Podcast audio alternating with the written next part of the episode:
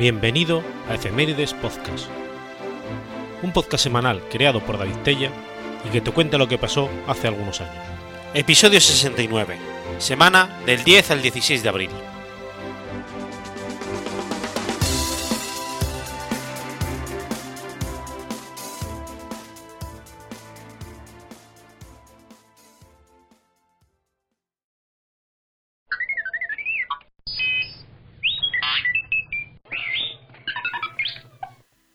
Madrid, lunes 10 de abril de 1865.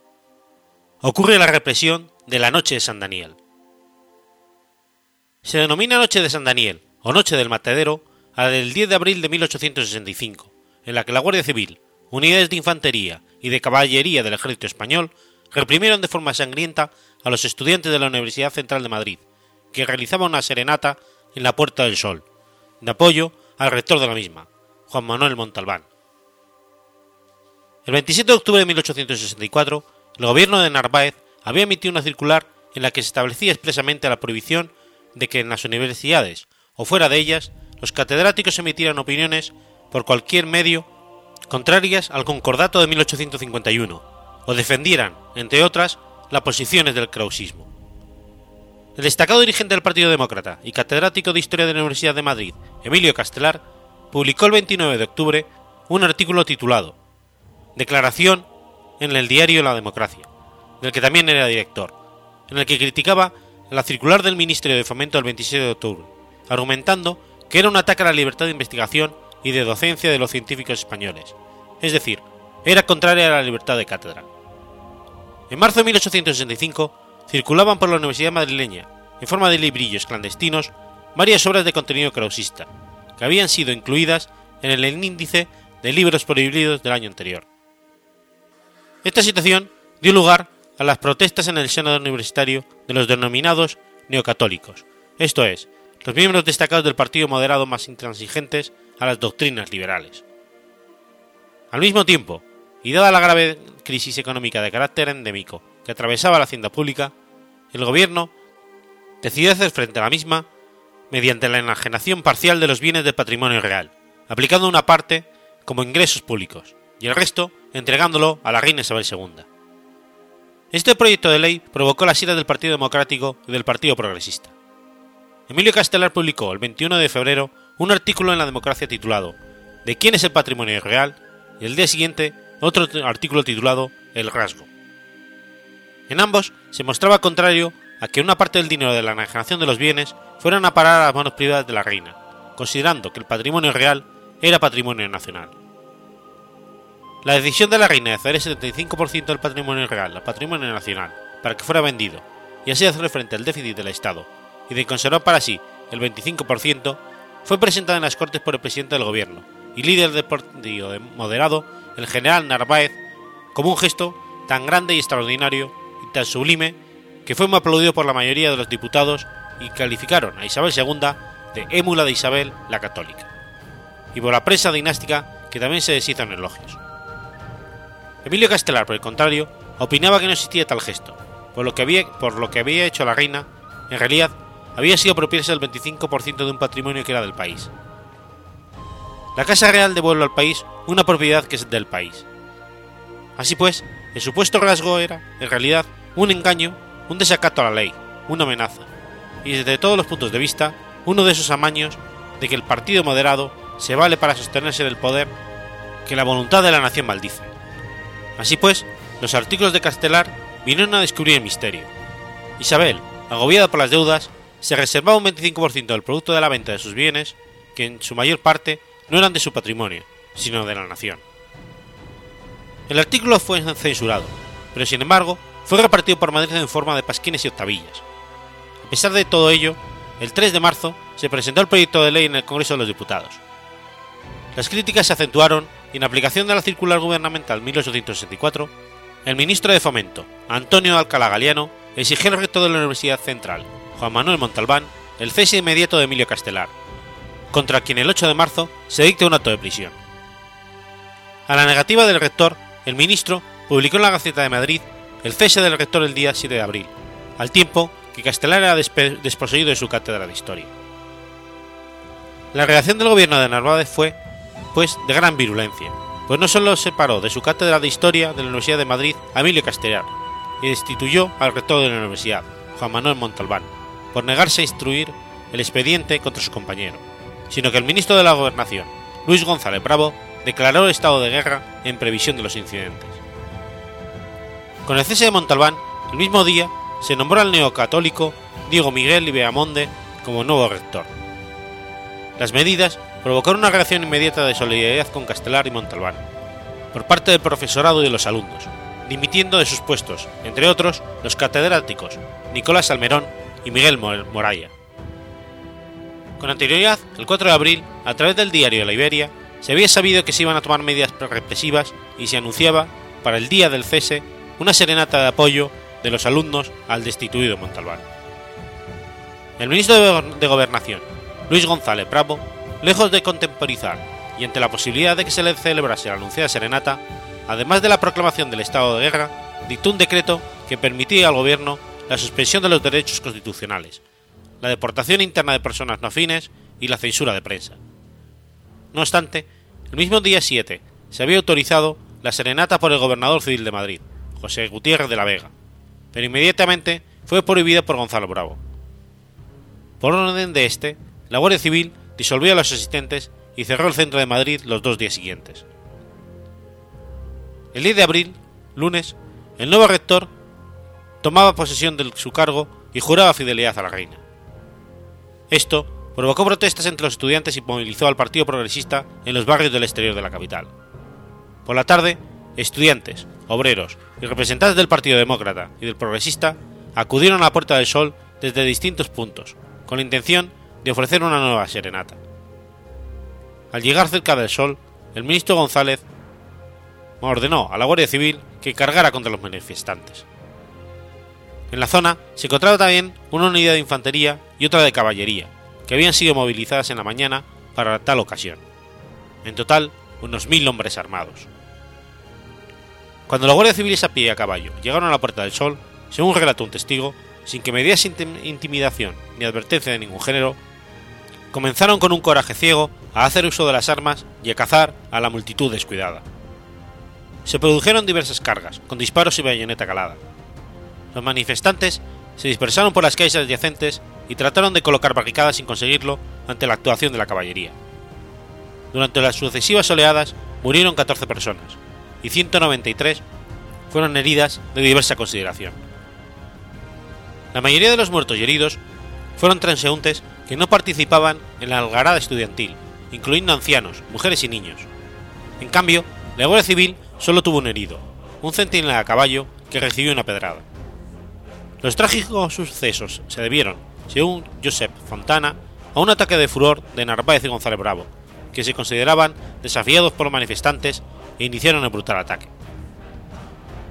Esa misma noche, en el Senado, González Bravo expuso las medidas tomadas contra los manifestantes y se expulsó a la prensa de la sesión, cursándose la orden inmediata de censurar lo que al día siguiente habrían de publicar los periódicos. Varios de ellos salieron de esas jornadas con las portadas en blanco. El día 11 de abril, Narváez había convocado Consejo de Ministros Extraordinarios en el que Alcalá Galiano y González Bravo se enfrentaron por la dureza de la represión, sufriendo aquel una angina de pecho y muriendo poco después.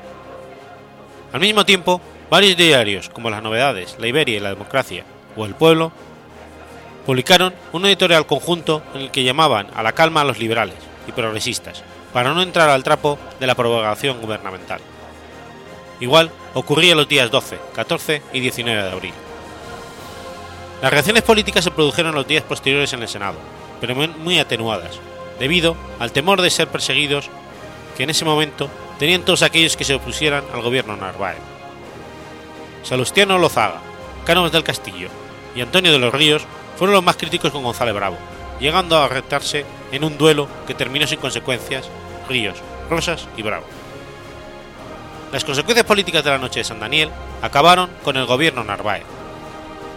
Diputados de la Unión Liberal, como Cánovas del Castillo, Posado Herrera y Ríos Rosas, también dirigieron sus críticas hacia González Bravo.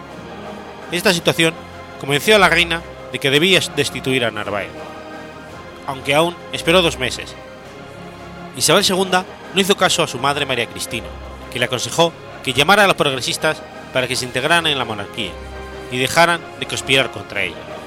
Y ello, a pesar de que O'Donnell le expresó a la reina su deseo de retirarse de la política y marchar al extranjero. Personas tan dispares ideológicamente como Salmerón, Castelar, Cánovas o Lozaga mostraban sin pudor la repulsa por la política gubernamental y de una y otra manera anunciaban el fin del reinado de Isabel II, contra quien los estudiantes y el pueblo de Madrid mostraban ya su ira.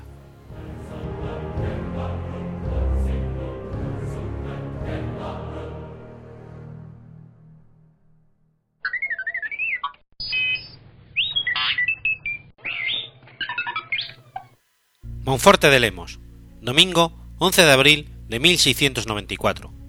Muere José de Caravantes. José de Caravantes nació en Caravantes, Soria, el 27 de junio. Fue un sacerdote capuchino y misionero español, considerado una figura estelar entre los misioneros capuchinos de América. Su nombre de pila era José Velázquez Fresneda, y cambió por el de José Caravantes cuando ingresó en los capuchinos en 1645. Recibió la ordenación sacerdotal en 1652. Apóstol de cuerpo entero, se enfrentó, con todas sus fuerzas, al ministerio entre fieles al que se consideró llamado desde el momento en que su ordenación sacerdotal. Se sentía atraído por la misión entre los infieles. Dudaba, sin embargo, de su capacidad y de sus fuerzas. Consultó con la venerable Madre Ágreda, la cual le aconsejó que no dudase de su espíritu misionero, pero que el lugar y el modo lo dejase a la obediencia religiosa, consejo al que se atuvo durante toda su vida. Años después, dos misioneros capuchinos de Cumana, en Venezuela, llegaron a España para defender su misión ante la corona. El soberano no solo aceptó aquella misión, sino que quiso potenciarla con más misioneros capuchinos, entre los que se encontraba José de Caravantes. En otoño de 1657 desembarcó con otro compañero en la isla Margarita, donde tuvieron que esperar la llegada de los otros misioneros. Aprovechó la ocasión para predicar en sendas misiones populares en los núcleos urbanos de Cucumana y Caracas, donde se dedicó a la predicación y a la atención de enfermos de peste. Finalmente, se le dio la oportunidad de dedicarse a la evangelización de los caribes, cuya ferocidad era proverbial a punto estuvo de que lo martirizasen, pero circunstancias providenciales hicieron ver a los indígenas que tenían delante un gran hombre. Caravantes comenzó a aprender su lengua, que a pesar de su dificultad, consiguió dominar hasta poder escribir una gramática para otros misioneros y un vocabulario. Años tensos dedicados a evangelizar, fundar mis ciudades y penetrar tierra adentro, convirtiendo a cinco caciques.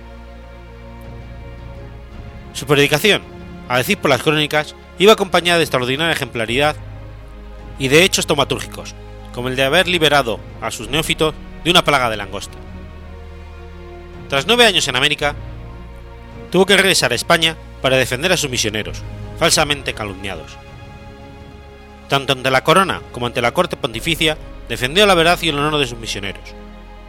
Se le agasajó y le dieron toda clase de regalos para estos últimos. A punto estaba de regresar a Venezuela cuando la obediencia religiosa dispuso que se quedase a misionar en España. Murió en Monforte de Lemos, Lugo, el 11 de abril de 1694. Tiene introducida la causa de beatificación. Su cuerpo se conserva incorrupto hasta la actualidad.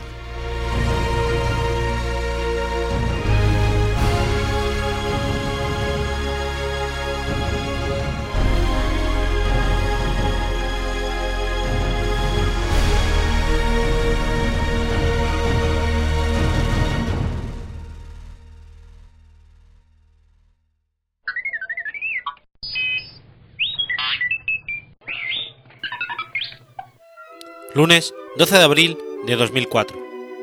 Muere Juanito Valderrama. Juan Manuel Valderrama Blanca, conocido como Juanito Valderrama, nació en Torre del Campo, Jaén, el 24 de mayo de 1916.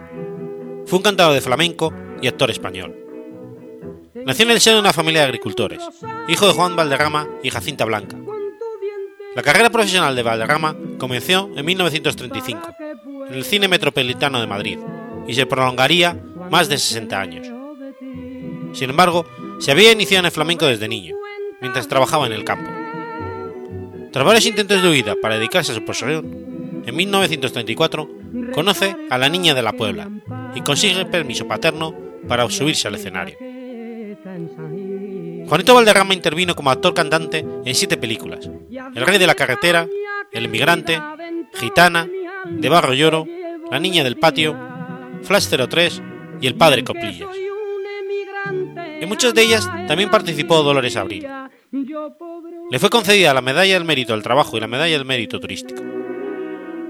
De su primer matrimonio con, con María Vega, del que consiguió la nulidad en 1979, nacieron tres hijos. Unido a Dolores Abril desde la segunda mitad de la década de los 50, Dolores Abril es también cantante, con quien formó dúo artístico durante décadas. La pareja se casó por lo civil en 1981. Más tarde, en el 87, contrajeron matrimonio eclesiástico.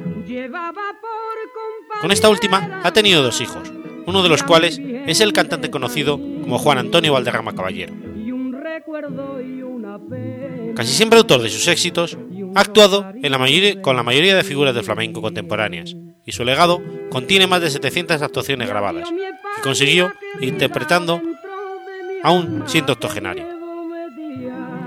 Entre sus canciones más famosas está El Emigrante, escrita en 1949, como homenaje a los millones de españoles que dejaron su país por diversas cosas tras la Guerra Civil Española. También destacan La Primera Comunión y De Polizón. Aunque fuera más conocido como cantante de copla, él siempre dijo ser un cantador flamenco. Falleció el 12 de abril de 2004, a los 87 años de edad, en su casa de Espartinas, Sevilla, a consecuencia de un paro cardíaco. Con los colores de España, con mi patria y con mi novia, y mi bien de Sajín, y mi rosario de cuenta, yo me quisiera morir.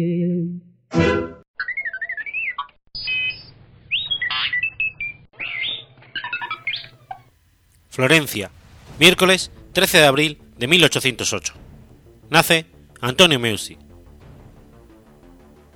Antonio Santi Giuseppe Meucci fue el inventor del teletrófono, posteriormente bautizado como teléfono, entre otras innovaciones técnicas.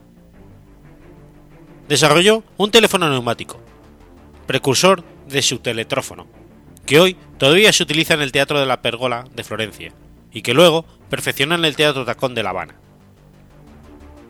Creó un nuevo sistema de galvanizado, un sistema de filtros para la depuración del agua e introdujo el uso de la parafina para la fabricación de las velas. También desarrolló un sistema de electroshock terapéuticos que administraba en La Habana. El gobierno de Italia lo honra con el título de Inventore Oficiale del teléfono. Estudió Ingeniería Química e Ingeniería Industrial en la Academia de Bellas Artes de Florencia. Se casó el 7 de agosto de 1834 con Esther Mochi. Luego fue acusado de participar en una conspiración del movimiento de unificación italiana y fue encarcelado tres meses en 1835. En octubre de dicho año, Meucci y su esposa dejaron Florencia para nunca regresar. Emigraron al continente americano, parando primero en Cuba, donde Meucci aceptó un trabajo en el Gran Teatro Tacón. En 1850, Meucci y su esposa emigraron a los Estados Unidos y llegaron a Clifford, en Staten Island, por un ferry que quedaba a 3 kilómetros frente al distrito de Brooklyn y a 10 kilómetros del distrito de Manhattan, en la ciudad de Nueva York, donde Meucci vivió el resto de su vida. En su nuevo hogar, Meucci fue siempre respetado como un prohombre de la comunidad italiana de Nueva York. Había levantado una fábrica de velas y acogía a cualquier italiano que necesitara un empujón. Garibaldi pasó por su casa durante su periplo americano. En 1854, Meucci construyó un teléfono para conectar su oficina, en la planta baja de su casa, con su dormitorio, ubicado en el segundo piso, debido a que su esposa estaba inmovilizada por el reumatismo. Sin embargo, Meucci carecía del dinero suficiente para patentar su invento, aunque sí patentó otros inventos que él creía más rentables, como un filtro económico para la depuración del agua y el uso de la parafina para la fabricación de las velas, que hasta ese momento se fabricaban con grasa de animales, muy contaminantes y sucias. En 1860, Antonio Meucci hizo público su invento, el teletrófono. En una demostración pública, la voz de un cantante se transmitió a una considerable distancia. La prensa italiana de Nueva York publicó una descripción del invento y un tal señor Vendelari se llevó a Italia una copia del prototipo y la documentación necesaria para producirlo allí. Pero no se volvió a saber de él, como tampoco se materializó ninguna de las ofertas que surgieron tras la demostración. Consciente de que alguien podía robarle la patente, pero incapaz de reunir los 250 dólares que costaba la patente definitiva, tuvo que conformarse con un aviso, trámite preliminar de presentación de la documentación para el, para el patentamiento, con vigencia de un año, que registró el 28 de diciembre de 1871 y que pudo permitirse renovar solo en el 72 y el 73. Un accidente, la explosión del vapor Westfield, del que sale con severas quemaduras, obliga a su esposa a vender los trabajos de Antonio a un prestamista por 6 dólares. Cuando una vez repuesto vuelve para recuperarlos, la casa de empeño dice haberlos vendido a un hombre joven al que nunca se pudo identificar. En cuanto tuvo la acusa de recibo de patentes, Antonio Meucci volvió a empeñarse en demostrar el potencial de su invento. Para ello, ofreció una demostración de telégrafo parlante a un empresario llamado Edward Grant, vicepresidente de una filial de Western Union Telegram Company. Cada vez que Meucci trataba de avanzar, se le decía que no había hueco para su demostración, así que a los dos años, Meucci pidió que le devolvieran su material, a lo que le contestaron que se había perdido. En 1876, Alejandro Graham Bell registró una patente que realmente no escribía el teléfono, pero lo mencionaba como tal. Cuando Meucci se enteró, pidió a un abogado que reclamara ante la Oficina de Patentes de los Estados Unidos en Washington, algo que nunca sucedió. Sin embargo, un amigo que tenía contactos en Washington se enteró de que toda la documentación referente al telégrafo parlante registrada por Meucci se había perdido. Una investigación posterior puso en evidencia un delito de prevaricación por parte de algunos empleados de la oficina de patentes con la compañía de Bell. En un litigio posterior entre la empresa Bell Telephone Company y Western Union, afloró que existía un acuerdo por el cual Bell pagaría a la Western Union un 20% de los beneficios derivados de la comercialización de su invento durante 17 años. Diez años después, en un proceso legal de 1886, Macy tuvo que demandar incluso a su propio abogado, sobornado por el poderoso Bell. Sin embargo, Meucci supo hacer entender al juez que no cabía duda en cuanto a la autoría del invento registrado. Pese a la declaración pública del entonces secretario de Estado, existen suficientes pruebas para dar prioridad a Meucci en la invención del teléfono. A pesar de que el gobierno de los Estados Unidos inició acciones legales por fraude contra la patente de Alejandro Graham Bell, el proceso embarrancó en el arsenal de los recursos de los abogados de Bell, hasta cerrarse en 1889 debido a la muerte de Meucci. Meucci falleció pobre y amargado y jamás vio la gloria y el reconocimiento de su talento, el cual chocó con su escaso conocimiento del inglés y su poca desenvoltura ante las antimañas legales y los ingentes intereses económicos de las grandes corporaciones de Estados Unidos. El 11 de junio de 2002, el Boletín Oficial de la Cámara de Representantes de los Estados Unidos publicó la resolución número 269, por la que se honra la vida y el trabajo del inventor italo-estadounidense. En la misma se reconoce que fue más bien Antonio Meucci, en vez de Alejandro Graham quien inventó el teléfono. Reconoció además que Meucci demostró y publicó su invento en 1860, y concluye con un reconocimiento a su autoría en dicha invención.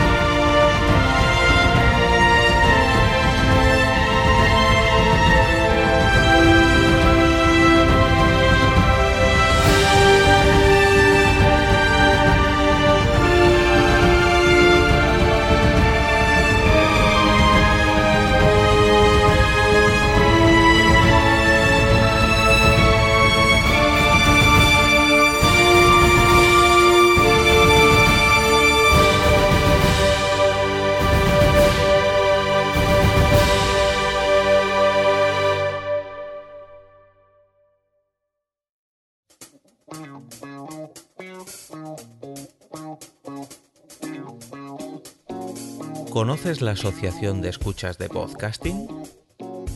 Asespod es el primer lugar de encuentro para todas aquellas personas que escuchan este formato de audio.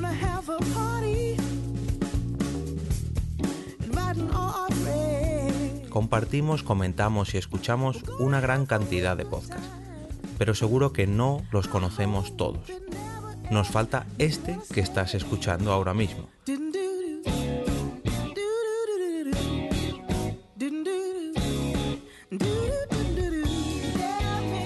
Queremos que tú, oyente de este podcast, formes parte de todo esto. Asociate gratis en nuestra web, asespod.org. Búscanos en las redes sociales, Twitter, Facebook y Google ⁇ Recuerda, asespod.org.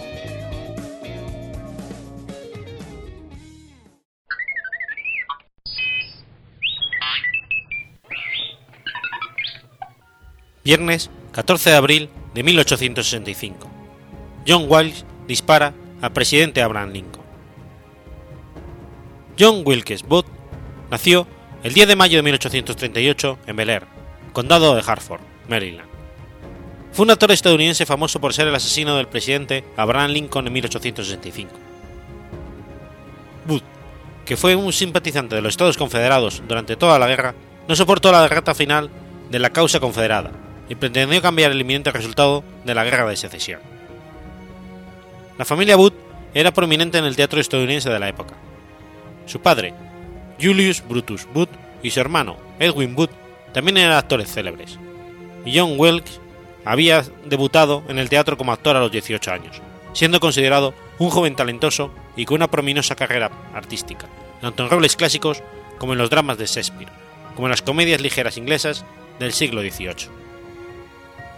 Booth se había mantenido leal a la causa de la Confederación desde el inicio de la Guerra Civil estadounidense en abril de 1861, pero su caso no era raro en el estado natal de Maryland. De hecho, pese a estar geográficamente más próximo de los estados del norte, gran parte de la población de Maryland era partidaria de la esclavitud, pero la legislatura estatal había votado por mantenerse dentro de la Unión, lo cual causó una fractura en la opinión pública de Maryland, en tanto el sentimiento de solidaridad hacia los confederados se mantenía vivo entre gran parte de las masas.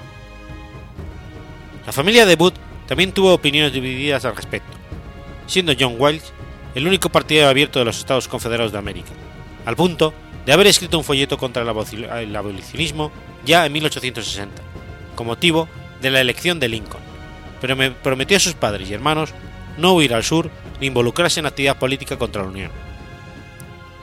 Contando con ello, Booth prosiguió su actividad teatral en Nueva York, Baltimore, Boston y Washington, ganando fama en el mundo actoral de su país. Pese a sus triunfos profesionales, Booth mantenía viva su simpatía hacia la Confederación, conocida solo por un grupo de amistades con, idénticas ideas, y quedó vivamente afectado al tener noticias de los continuos éxitos bélicos de la Unión a lo largo del año 1864, por lo cual, en noviembre de dicho año, planificó con algunos compañeros prosudistas el secuestro del propio Abraham Lincoln, del hogar del soldado, recinto para veteranos de guerra cercano a la Casa Blanca, frecuentemente visitado por el presidente, para canjear a Lincoln por 10.000 oficiales sudistas retenidos como prisioneros. No obstante, este plan no pudo ejecutarse. A inicios de 1865, las compañías de los generales nordistas William Tecumseh Sherman y Phil Sheridan habían destruido la mayor parte de las fuerzas de la Confederación, lo cual motivó que Booth sufriera gran ansiedad por hacer algo muy importante, para torcer la marcha de la guerra. El 9 de abril de 1865, el general sudista Robert E. Lee rendía su fuerza de casi 28.000 soldados del ejército de Virginia a las tropas del general nordista Ulysses S. Grant, lo cual en la práctica significaba el fin de la guerra. Al comandar Lee, el único grupo de las tropas confederadas en condiciones de seguir la lucha. Tras saberse la noticia en Washington, Booth y el grupo de fanáticos conspiradores dirigido por él, entre ellos el dependiente de farmacia, David Herold, el periodista John Surratt y la madre de este, María Surratt, se organizaron para atentar contra el presidente Abraham Lincoln, contra Andrew Johnson y el secretario de Estado William S. Seward y el secretario de Guerra Edwin M. Stanton, en un desesperado intento por ayudar a la debilitada causa de la Confederación, considerando que aún resistía en Carolina del Norte una tropa con 98.000 hombres del general Joseph Johnson.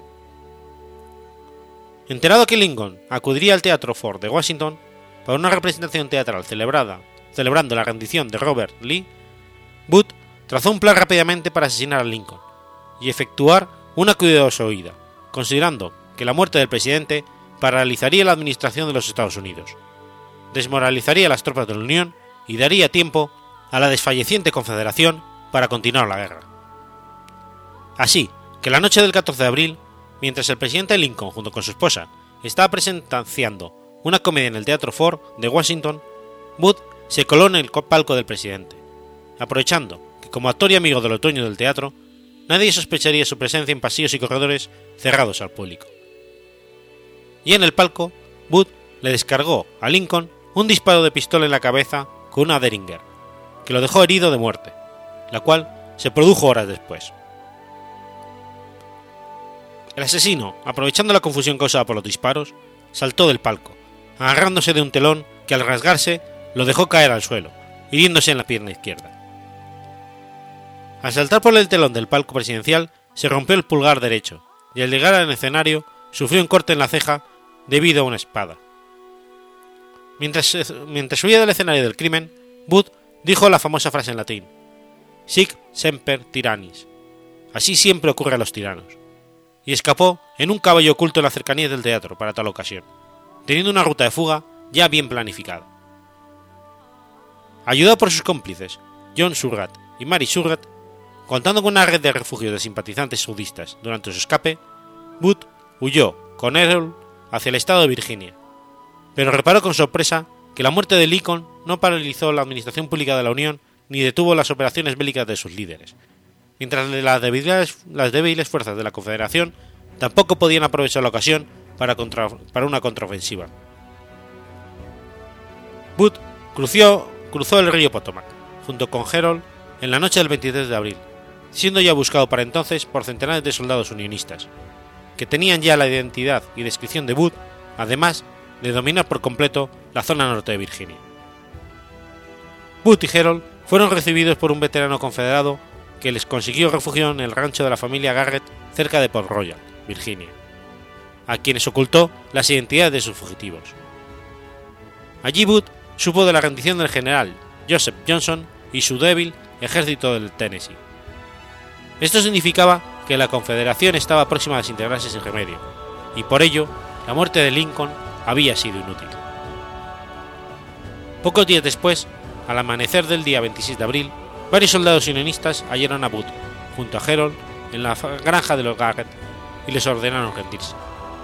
Booth se negó, y empezó un breve tiroteo donde Booth fue alcanzado por un disparo de soldado Boston Corbett, que acabó con su vida horas después. David Herold, Mary Surratt y los demás conspiradores fueron detenidos, juzgados y condenados a muertes. Fueron ahorcados el 7 de julio de 1865. El 9 de mayo, el gobierno de la Unión había dado por concluida la guerra tras la rendición días atrás de los últimos grupos organizados de tropas confederadas.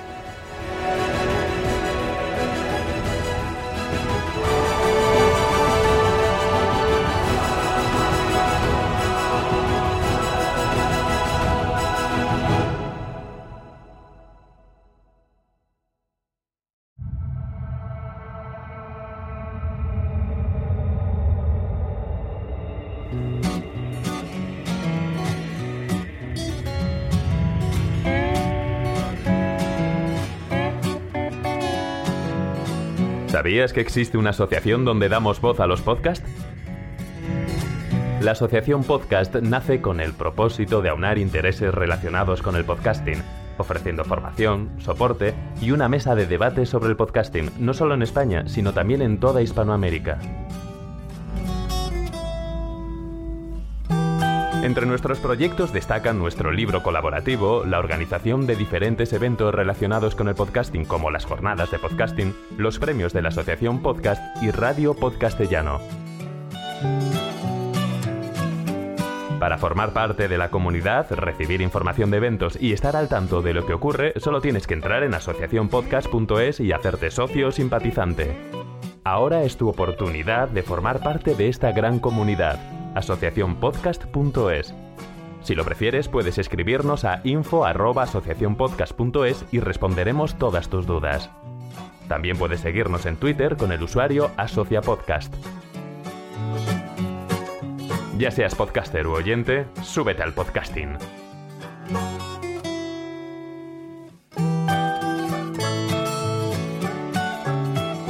Gracias, de nada. Súbete al podcasting.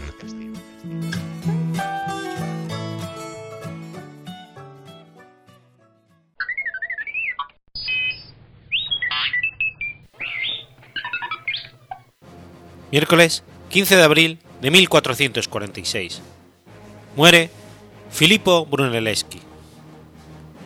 Filippo di Ser Brunellesco Lapi, conocido simplemente como Filippo Brunelleschi, nació en 1377. Fue un arquitecto, escultor y orfebre renacentista italiano. Es conocido sobre todo por su trabajo en la cúpula de la Catedral de Florencia y el Duomo. Sus profundos conocimientos matemáticos y su entusiasmo por esta ciencia le facilitaron el camino de la arquitectura, además de llevarlo a la invención de la perspectiva cónica.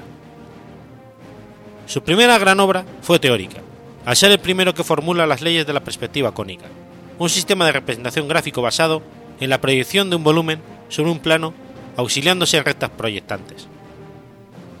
Fue un elemento clave de la pintura renacentista, pues en la representación que más se aproxima a la visión real, al ser muy similar a la imagen que percibimos de los objetos.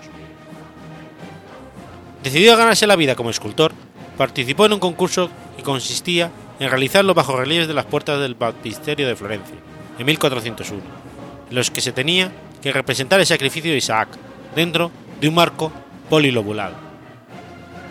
Tenía que aparecer Abraham, Isaac, un ángel, dos sirvientes con un asno, leña y un cordero o una abeja. Quedó en segundo lugar, por no hacer nicha las bases y hacer un altar que parece estar llevado por un asno.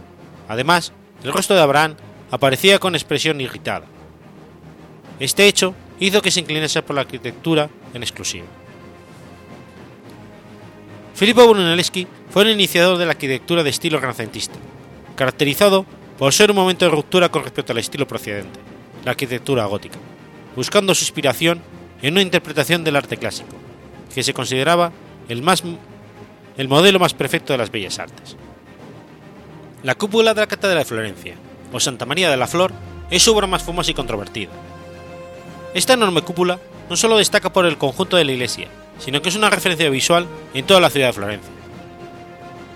La Catedral de Florencia es gótica y fue realizada por Adolfo di Cambio, pero estaba sin concluir pues se encontraba sin albordear el crucero.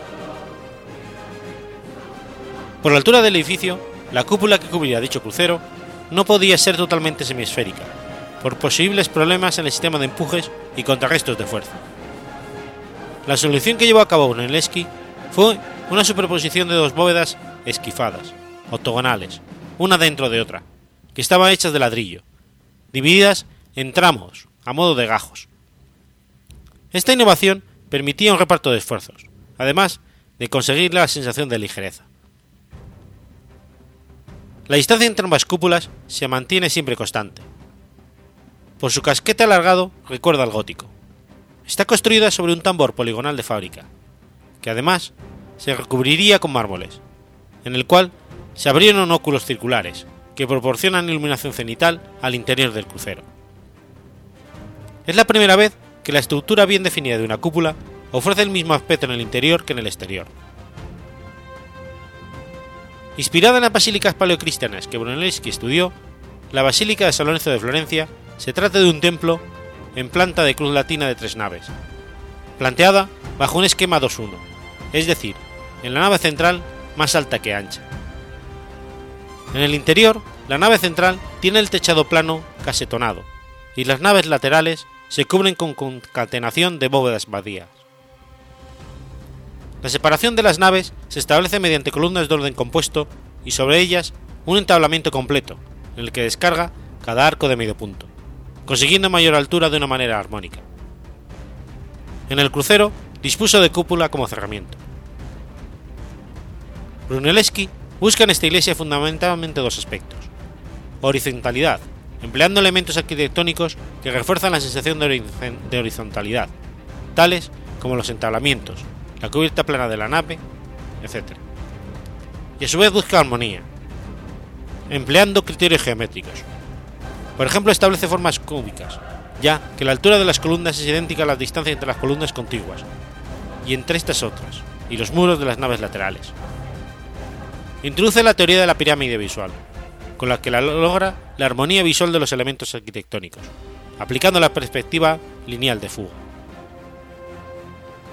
La Basílica del Espíritu Santo es de estilo similar. El Hospital de los Inocentes es un edificio de gran horizontalidad.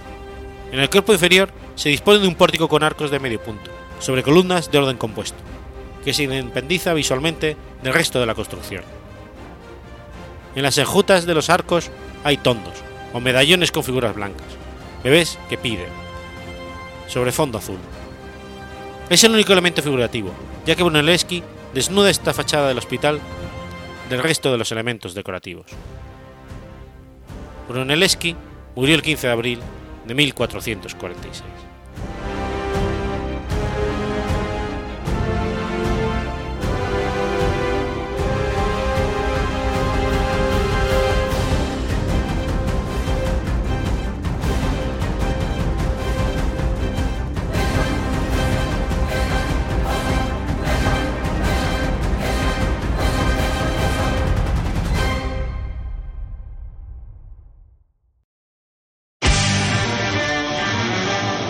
Las grandes batallas.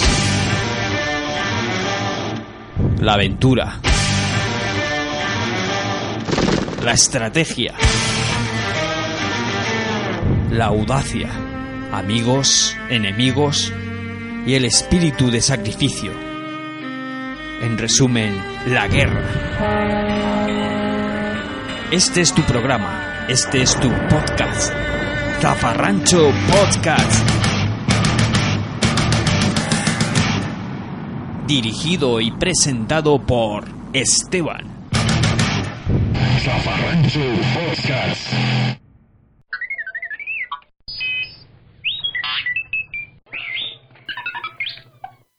Lunes 16 de abril de 1973. Muere Nino Bravo. Luis Manuel Ferri Llopis, más conocido por su nombre artístico Nino Bravo, fue un cantautor de balada romántica español que falleció en accidente de tráfico a los 28 años. Nació en un pequeño pueblo valenciano, allí en lo de Malferi, pero se trasladó a Valencia a los pocos años. A los 16 años comenzó a trabajar en la joyería valenciana Casa Amat, en la que llegó a ser lapidario. También trabajó de bodeguero en el restaurante regentado por Jesús Ciscar en el aeropuerto de Valencia. Durante estos años compaginó el trabajo con su afición al canto fundando a finales de 1962 el conjunto Los Hispánicos, con sus amigos Félix Sánchez y Salvador Aranda. El trío musical se hizo muy popular en el barrio de Sagunto, donde actuaron en numerosas presentaciones falleras, bailes y verbenas de la época, y llegaron a quedar finalistas en el concurso radiofónico nacional Fiesta en España. Sin embargo, sus compañeros de grupo decidieron que el mundo de la música no era lo suyo, y disolvieron el conjunto. Luis Manuel perdió su trabajo, y dada su amistad con Vicente López, bajista de los Superson, y aprovechando que estos buscaban sustituto por baja de su cantante Carlos Larpidies en accidente de tráfico, se incorpora al conjunto, del que fue titular ya para siempre. Más adelante salieron del conjunto Josep Bosch, guitarrista solista, y Saturnino Naredo, guitarra rítmica, fundadores del conjunto, y entraron los hermanos José Juesas y Vicente Juesas, guitarra y teclado ubicaron su lugar de ensayo en la localidad valenciana de Catarroja, en el corral de la casa de uno de sus componentes, el trompeta Juan Enrique Morellán. Este conjunto fue el que lo acompañó en todas sus actuaciones hasta el final de su carrera artística. Sin embargo, tuvieron que hacer un paréntesis en sus actuaciones por el servicio militar de Luis Manuel, que cumplió en Cartagena, en la Marina. Cuando regresó, se empleó en una oficina y realizó su presentación como cantante solista en el Festival de la Canción de la Ya Val d'Uixó en 1968.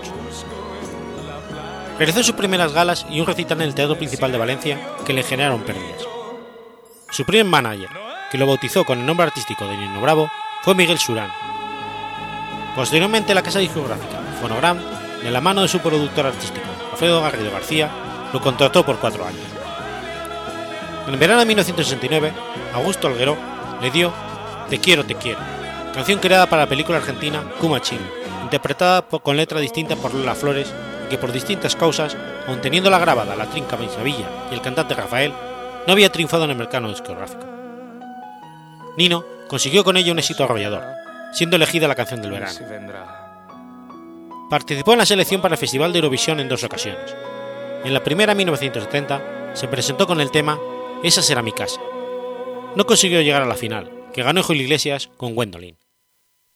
La segunda, y más recordada, fue en el programa Pasaporte de Dublín, de Valerio Lazarov, donde quedó en tercera posición. La cantante Karina fue la ganadora. El 20 de abril del 71 contrajo matrimonio secreto con María Amparo Martínez Gil. En noviembre del 72 participó en el séptimo Festival de la Canción de Río de Janeiro, con la canción Mi Tierra, como representante español, donde logró empatar con el primer puesto con el estadounidense David Clayton Thomas. La victoria le fue arrebatada por el presidente del jurado, Joseph Lee que al ser estadounidense no podría haber votado por su propio país. Semanas después salió a la venta su cuarto álbum, titulado Mi Tierra, en el que se incluye uno de sus principales éxitos, Libre. La anécdota más conocida de su gira por Sudamérica sucedió en Bogotá, Colombia, donde Nino Bravo fue detenido por culpa de una ley que obligaba a todos los artistas extranjeros a dar un concierto gratis en la media torta. El problema era que no solamente se obligaba a Nino a realizar la actuación, sino que debía pagar toda una orquesta, lo que suponía una importante pérdida económica. El asunto quedó zanjado tras pagar la multa impuesta por el gobierno colombiano. Dejando a un lado el incidente, Nino obtuvo un gran éxito en Sudamérica, tanto en sus actuaciones televisivas como en las galas que ofrecía. El 15 de marzo de 1973 realizó su última actuación en Valencia, dentro del Parador 73, de las conocidas Falles Valencianas. Allí cantó por primera y única vez el himno del Valencia, acompañado por el público asistente. La mañana del lunes 17 de abril de 73, Nino Bravo, acompañado por su guitarrista y amigo José Juesas, francés, y el, dúo Humo, partieron temprano de Valencia hacia Madrid. Un mes antes, Nino Bravo había convertido en representante del dúo y el motivo del viaje no era otro que acudir al estudio de grabación para que estos metieran la voz para aquel sencillo. Además del patrocinio, Nino también tenía algunos compromisos menores en su propia casa de discos, Polidor Phonogram. El regreso estaba proyectado para el martes 17 por la noche. Se habían propuesto realizar el viaje en avión, pero finalmente, por diversas circunstancias, se decidió hacerlo en el coche recién adquirido por Nino en Valencia, un BMW. Así, se alejaron de Valencia por la carretera nacional 3 entre las 7 y media y las 8. Casi dos horas después se detuvieron a repostar y a desayunar en la localidad conquense de Motilla de Palancar, y antes de las 10 prosiguieron su camino. Pero de repente, a pocos kilómetros, en el término municipal de Villarrubio, en una curva en la que había sucedido ese mismo mes un accidente mortal, situada en el punto kilométrico 95,190 de la carretera nacional 3, el vehículo, conducido por el cantante, se salió de la carretera y dio varias vueltas de campana. Nino Bravo y los heridos fueron trasladados en varios vehículos particulares a Tarancón, situado a 13 kilómetros. En un pequeño hospital de monjas mercenarias, llamado Santa Humilia, recibieron las primeras curas, siendo trasladados en la única ambulancia de que disponían a Madrid, a unos 80 kilómetros de distancia. Sin embargo, el cantante murió a escasos kilómetros de la capital de España e ingresó cadáver en el centro, centro sanitario Francisco Franco de Madrid, actual Hospital Gregorio Marañón. Un beso y una flor, un te quiero, una caricia y un adiós.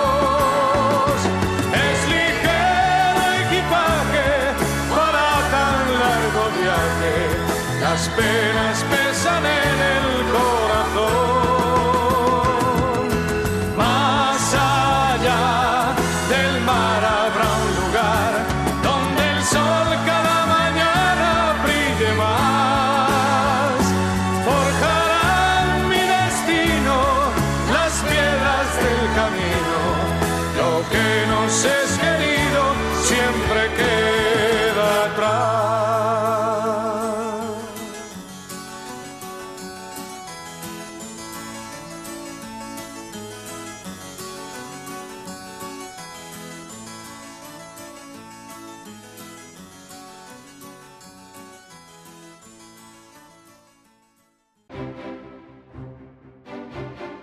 Has escuchado Efemérides Podcast. Si quieres ponerte en contacto conmigo, puedes hacerlo por Twitter a la cuenta arroba efemeridespod o mi cuenta personal, arroba telladavid, o por correo electrónico a la dirección efemeridespod.gmail.com. También puedes visitar la página web efemeridespodcast.es. Y recuerda que puedes suscribirte por iTunes y por iBox, y tienes un episodio nuevo cada lunes.